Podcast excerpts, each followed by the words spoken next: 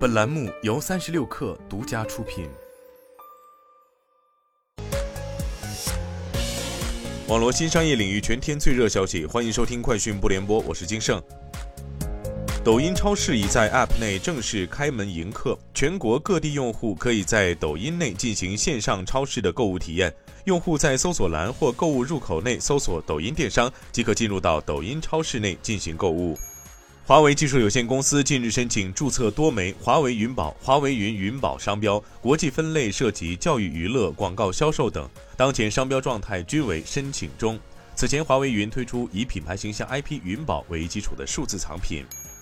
吉利汽车集团 CEO 干家悦发布新春寄语，为2023年吉利汽车发展定下总基调。速度挑战极限，无限想象空间。干家悦表示，二零二三年吉利汽车集团销量总目标为一百六十五万辆，并力争要实现新能源产品的三个翻番增长：新能源整体销量翻番增长超过六十万辆，雷神混动销量和高端纯电极客销量也同步实现翻番增长。三十六氪获悉，Sensor Tower 数据显示。二零二二年出海收入 TOP 三十手游产品在 App Store 和 Google Play 的总收入为九十二亿美元，较二零二一年一百一十五亿美元下滑百分之二十，回落至二零二零年的水平，但仍比二零一九年高出百分之四十六。头部出海手游全年在美国市场吸金超过二十七亿美元，相较二零二一年下滑百分之十五。米哈游《原神》蝉联出海手游年度收入冠军。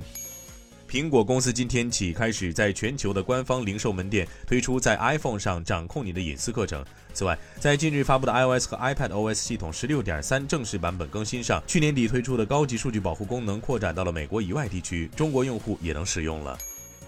据 The Information 报道，谷歌旗下自动驾驶子公司 Waymo 在当地时间周一解雇了一部分员工。前员工在社交平台发帖称，Waymo 裁员的范围非常广泛，包括感知和运动控制工程师、车队和车辆技术人员等。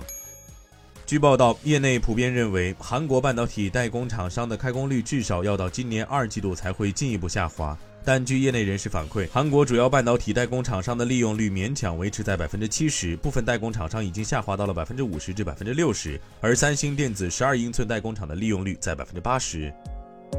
以上就是今天的全部内容，咱们明天见。